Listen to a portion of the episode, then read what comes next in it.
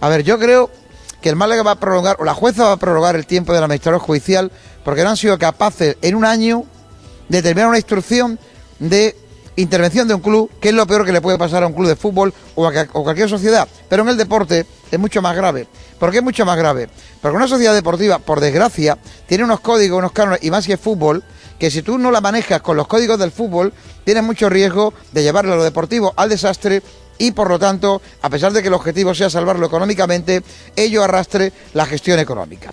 En este momento, la continuidad de José María Muñoz, seis meses más, hace que pueda plantearse, por ejemplo, no acelerar la ampliación de capital. Y él es administrador en Nas Spain y las empresas del club. Es decir, los posibles nuevos dueños, si van a la ampliación o mantienen un porcentual mayoritario con su 49% y el de los pequeños accionistas y al tan y pie de su mayoría, esos dueños en ese momento estarán viendo y están viendo cómo este retraso les está perjudicando. Perjuicio que puede acabar justamente en el instante, que puede ocurrir, que también es cierto, que la sentencia definitiva del recurso absurdo de Altani a la eh, ejecución provisional de sentencia que ya ganaron para la reclamación de sus acciones en los juegos de Málaga finalice. Pero yo no sé por qué, si es que la audiencia provincial, los magistrados están de vacaciones permanentes o tienen mucho trabajo o han tenido mala suerte con esto de la COVID-19 y algunos enfermado, pero para contestar un recurso llevan ya casi un año, el pico largo.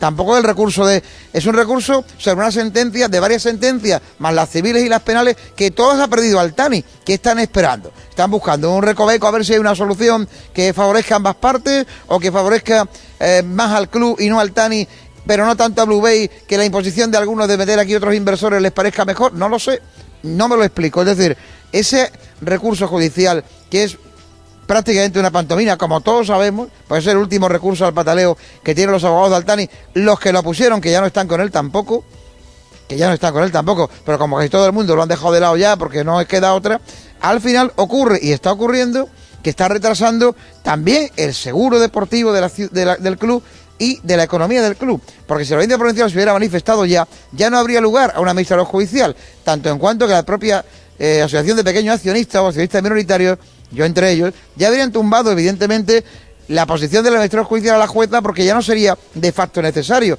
Si hay inversores y una empresa que demuestra su solvencia, el administrador judicial, que es un puesto eh, casual, no causal, no sirve de nada ahí, no tiene sentido. Es más, no tendría sentido para nadie.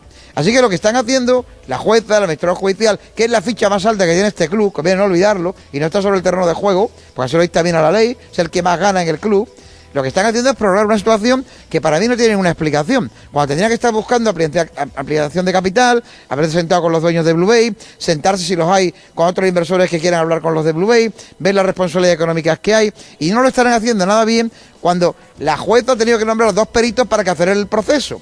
Pero claro, si uno va dos veces en semana al club, más el día de la foto de partido del palco del Málaga, o venga una competición nacional o internacional, o venga una selección, entonces es difícil. Yo sí recuerdo otro interventor judicial, en este caso administrador concursal, que sí estaba mucha hora en el club y fuera de él. Y trabajó bastante bien, por cierto, aunque al principio lo criticáramos mucho, que era Daniel Pastor. Y, puso, junto a Bernardo Pinazo en su día y a Enrique San Juan, al club en la línea de la salvación, junto a Luis Yáñez y junto a Fernando Sam. Esto no está pasando, porque el administrador judicial no está abriendo la puerta a futuros inversores o a dueños de la entidad. Está haciendo lo contrario, se está haciendo de su capa un sallo y está creyendo que el club es suyo que es una especie de, no sé, absorción bíblica que tienen los cargos del mundo del fútbol, que grandes empresarios, grandes asesores, grandes personas llegan al fútbol y pierden la noción del lugar en el que está. Será la foto, el protagonismo, estar en el cartel, no lo sé. Así que no quiero decir nada más que, que hemos hablado ya con José María Raval como es natural. Sí, hombre, pero vamos a decir... Yo la rúbrica era mi rúbrica, en mi opinión. Yo vivía... La rúbrica no, se contrapone, el debate No, no, no, perdona, tú la rúbrica la contrapones cada vez que la hacemos nosotros, así que nosotros tenemos la libertad para hacer lo propio.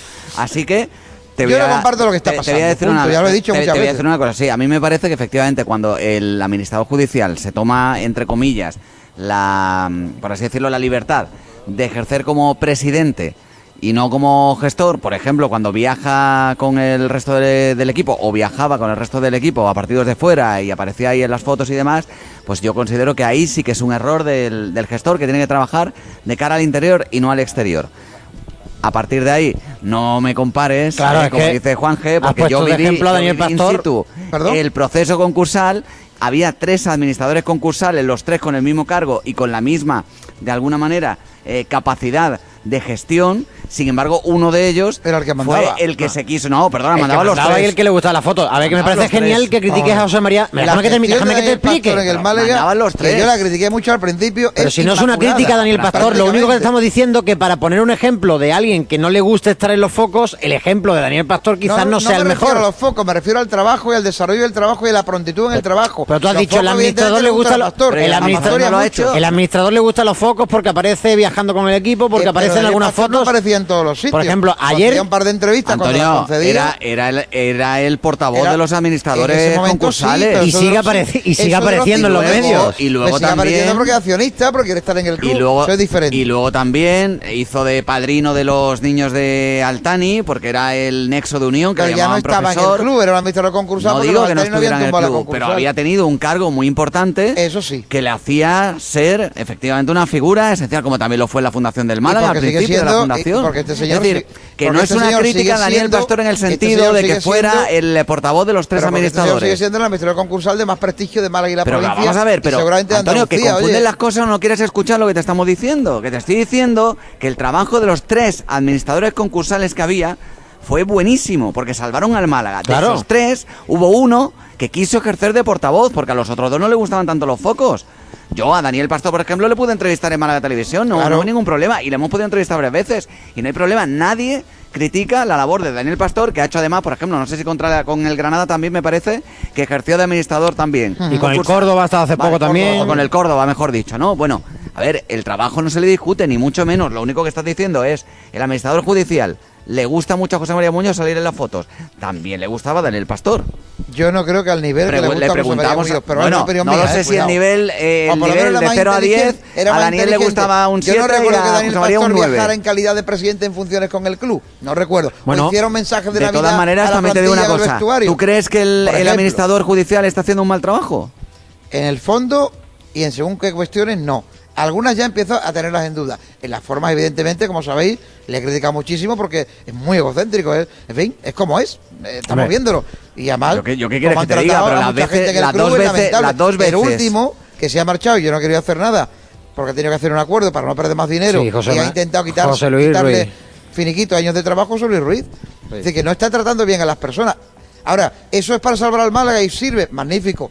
Pero, Pero es que tampoco se que el comportamiento es el que se- es. Pero tampoco se trató bien, por ejemplo, a los jugadores cuando hubo que despedirlos de la manera A que ninguno, se les despidió, habiéndole dicho, y eso ya lo hemos criticado muchas veces, que la forma no fue la correcta. El fondo para salvar al club, sí, como hombre de club que es, pues tiene que tomar decisiones es que son cargo impopulares. antipático, desagradable, Sí. con decisiones pero como lo era también pero como lo era también en la claro. como lo era también en la administración concursal que me acuerdo que hubo tres jugadores que eran Morales Manu Sánchez y, eh, y creo que el otro era OJ Morales eh, que fue no el Gato Romero fueron Gato cuatro Romero, fueron Gato cuatro Romero. Gato Romero Manu Sánchez el Chengue Morales y el otro Morales no sé si es que ya lo habían echado o, o estaba también ahí pero en cualquier caso estos también fueron apartados porque iban a estar metidos en un ERE y al final Te voy entraron a hacer una ERE. pregunta mucho más fácil. ¿Tú escuchaste, salvo alguna cuestión que hubo de fondo, mucho ruido cuando ejerció esa misma labor, la due diligence, y salvó al Málaga Gonzalo Herbás? Yo no escuché ruido ninguno, casi. ¿Qué ha No. pasado estas veces? Mucho ruido. Eso quiere decir que hay quien lo hace muy bien y sabe hacerlo muy bien y quien no. Pues y hay quien quiere además foco y quien no lo quiere. que en aquellos momentos solamente había un medio que era el que tú ya sabes, que es claro. este, este de aquí, el que de alguna manera daba eh, portavocía o daba un altavoz a esta situación y ahora pues son todos los que se han subido al carro.